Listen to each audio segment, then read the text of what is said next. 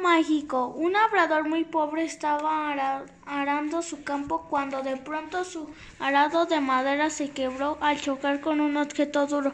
Era un enorme caso, se lo llevó con él para recompensar la avería. Al llegar a su casa, su esposa lo insultó por el accidente. El labrador iba contando dinero, tropezó con el caso y las monedas cayeron dentro de él. Al inclinarse para recogerlas vio que estaban multiplicadas y al sacarlas otras otras monedas iguales estaban dentro de dentro se dio se dio cuenta de que el caso era mágico. Un vecino se enteró del hallazgo del labrador y lo acusó ante un juez de haber encontrado el caso en su terreno. El juez les pidió que explicaran el asunto y al enterarse de su virtud del caso decidió confiscarlo para quedárselo con él.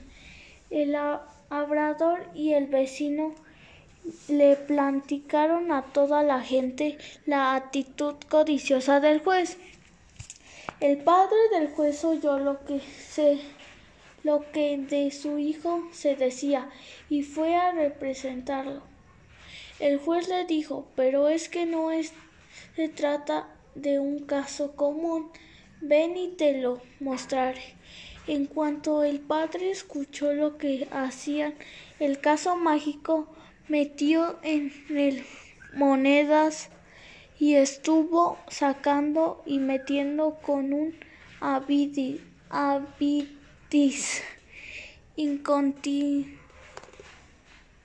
incontenible. Después de mucho tiempo de meter y sacar monedas, se inclinó tanto que cayó en el caso. El juez fue en ayuda de su padre y lo sacó, pero otro padre idéntico ya estaba ahí, quejándose y pidiendo que lo sacara. El juez estuvo sacando padre y padre toda su vida, a quienes tenía que rendirle tributo para no faltar a sus deberes filiales.